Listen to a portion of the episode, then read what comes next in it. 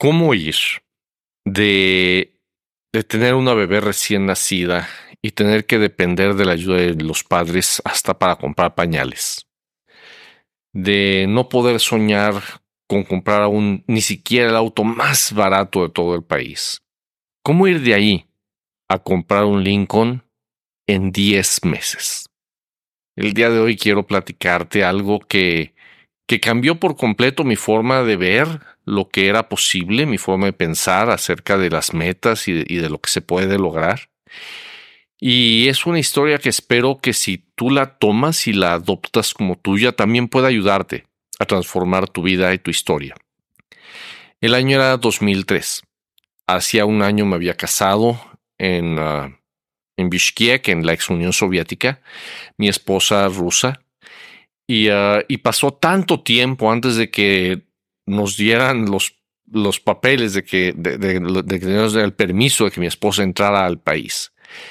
Que mientras tanto uh, se embarazó y cuando por fin entramos al país, ella ya tenía seis meses de embarazo y yo prácticamente ya no tenía ingreso porque el negocio que había dejado estaba casi desaparecido. Regresamos a vivir a casa de mis papás. Regresamos a, casa, a vivir a casa de mis papás. Yo no tenía nada de dinero. Eh, mi esposa se sentía toda fuera de lugar, sin hablar el idioma, sin entender qué estaba pasando. Eh, mis papás, gracias a Dios, nos ayudaron muchísimo, muchísimo nos ayudaron. Si no, no sé qué, qué habría hecho. Y, uh, y nos veíamos con un problema. El, el, vehículo que yo tenía, el coche que yo tenía, yo tenía un Mustang viejito. Pero pues un Mustang es un coche para dos personas, el coche que yo tenía desde la preparatoria. Y, uh, y, ese coche, pues, cabían dos personas adelante, pero atrás no cabía nadie. Entonces, uh, queríamos meter la carriola de mi hija y, y pues la carriola no entraba en la cajuela. Eh, la silla de bebé no, no, no cabía en los asientos de atrás. Entonces, mi esposa tenía que hacerse bolita atrás y adelante llevar la silla de bebé. Y era, era horrible. De verdad, era, era una situación muy, un poquito difícil. Y uh, pues si no teníamos dinero para pañales y para comida, pues obviamente mucho menos teníamos dinero para, para comprar un coche. Pero sabíamos que necesitábamos un coche. Y, uh, y, yo le había dicho, mira, si nos ponemos la meta y nos ponemos a trabajar y etcétera. Eh, vino el auto show en Ciudad de México, fuimos al auto show y vimos una, un vehículo muy bonito que una cajuela muy amplia y padrísimo. Dijimos, ay, aquí cabe muy bonita la cajuela y todo. Preguntamos cuánto costaba. Y, uh, y costaba muchísimo dinero. En aquel momento ese coche costaba 210 mil pesos. Ponte que mi último, el, ingreso de mi, de mi negocio el mes pasado no había llegado ni siquiera a 2 mil. Dijimos, no, esto nunca en la vida. Vamos a ver qué más hay. Después vimos un, un Focus Guayín Dijimos, mira, aquí también cabe y preguntamos cuánto costaba, costaba 150 mil, era mucho menos, pero de era una locura comparada con lo que podíamos pagar. Y nos seguimos buscando y buscando y buscando y buscando. Final vimos, finalmente vimos un Ford Fiesta, dijimos, híjole, aquí a lo mejor alcanza a entrar parada la carriola en la, en la cajuela, era una carriola muy, muy grande. Y no nos gustaba la idea, pero preguntamos cuánto costaba y en aquel entonces costaba cerca de 80 mil pesos el coche y dije, mira, a lo mejor si trabajamos muy duro, muy duro un año, me ayudas con mi negocio, a lo mejor en un año podríamos comprar algo así. Y es lo que nos pusimos como meta, comprar ese coche a un año. Al mes siguiente llega el mes de enero, como te decía y, uh, y, asistí yo a un evento de la compañía con la que yo tenía mi negocio. Y en ese evento llegó un hombre uh, joven, muy exitoso, y, y, él dijo una frase que se me quedó súper, súper, súper grabada, se me quedó quemada para siempre en el cerebro. Él dijo, no te pongas la meta que crees que puedes alcanzar. Ponte la meta que de verdad te emociona por dentro. Porque esa meta es la que te va a jalar hacia adelante. Y uh, regresando a la casa ese día en la, en la noche, hablé con mi esposa, le dije, ¿sabes qué? Creo que él tiene razón. Creo que es lo que tenemos que hacer. Y entonces, a, a partir del día siguiente, fuimos a las agencias de autos de lujo.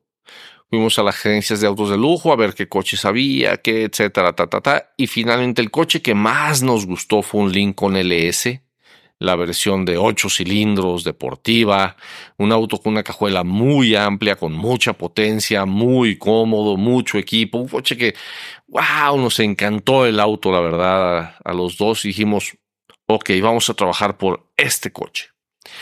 Y uh, me dieron un folleto del auto en la agencia eh, tomé una foto que me encantó del coche del sitio web y la imprimimos por todos lados, la pegamos, pegamos en la oficina y en el baño y en la recámara y eh, no podíamos caminar en casa de mis papás sin ver una foto del coche. Y, y la verdad es que yo no veía una manera lógica de poder llegar ahí. Sino, por lógica, eso era una meta que nos hubiera tomado años alcanzar.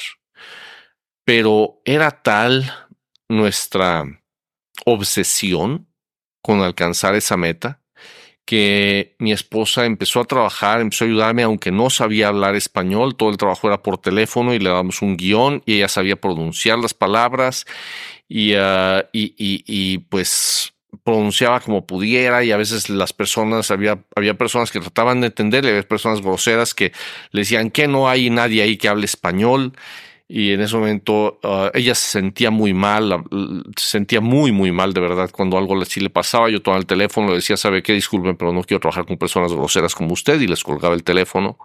Y uh, a veces ella lloraba y, y, fue una situación muy difícil, pero ese sueño la hacía seguir adelante.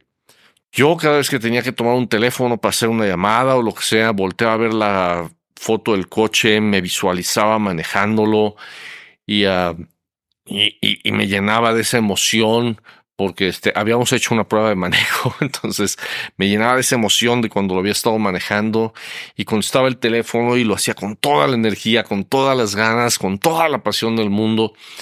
Y la verdad es que fue algo, fue algo mágico. Lo que ocurrió a lo largo de ese tiempo fue, fue algo mágico porque a los 10 meses, a los 10 meses estábamos en la agencia recogiendo nuestro auto. Un Lincoln LS B8, versión Sport, negro, con exacta, idéntico al de la fotografía. Idéntico al de la fotografía. Ahora, ¿por qué te digo esto? No, no te lo digo para presumirte que lo haya hecho, porque sinceramente no es nada que presumir. O sea, ese éxito, obviamente sí, nosotros tuvimos algo que ver, pero la suerte también tuvo algo que ver. Y, y y la suerte es algo curioso porque entre más trabajas y entre más buscas alternativas y entre más te enfocas en, llegar a una meta sin importar qué, más suerte tienes. Y también fue el trabajo de mucha otra gente, no nada más nuestro. Sí. Entonces, uh, pero, pero sí te lo digo para decirte que todos tenemos metas. Los, eh, las tengamos conscientes, no las tengamos conscientes, todos tenemos metas pero hay una diferencia increíble, de verdad increíble, entre los resultados que puedes obtener. Cuando nada más tienes metas que, ay, sí, sería bonito, ay, sí, estaré bien, oye, si este año nos vamos de vacaciones a Acapulco, ay, sí, sí, sí. O cuando te pones una meta tan grande, tan grande, que no alcanzas a ver cómo la vas a lograr, pero que te llena de emoción por dentro eh, y dices, la tengo que alcanzar. No nada más me gustaría alcanzarla, no más quisiera alcanzarla, sino la tengo que alcanzar. Porque si tú te pones una meta así y, y, y sientes que la tienes que alcanzar desde el fondo de tu alma, no te puedo asegurar que la vayas a alcanzar. Pues te voy a decir una cosa aunque no la alcanzaras, vas a haber avanzado enormemente comparado con si no lo hubieras hecho.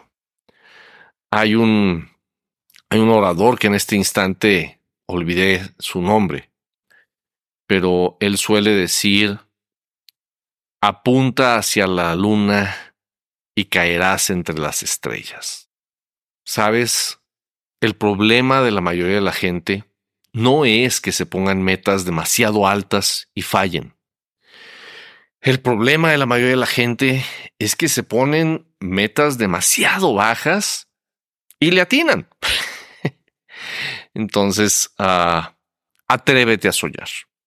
Atrévete a soñar con algo de verdad grande y obsesiónate con alcanzarlo. Y eso va a cambiar tu vida. ¿Quieres crecer tu negocio?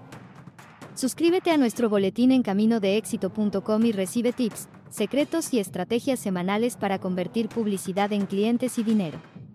Ve ahora mismo a caminodeéxito.com. Hasta la próxima.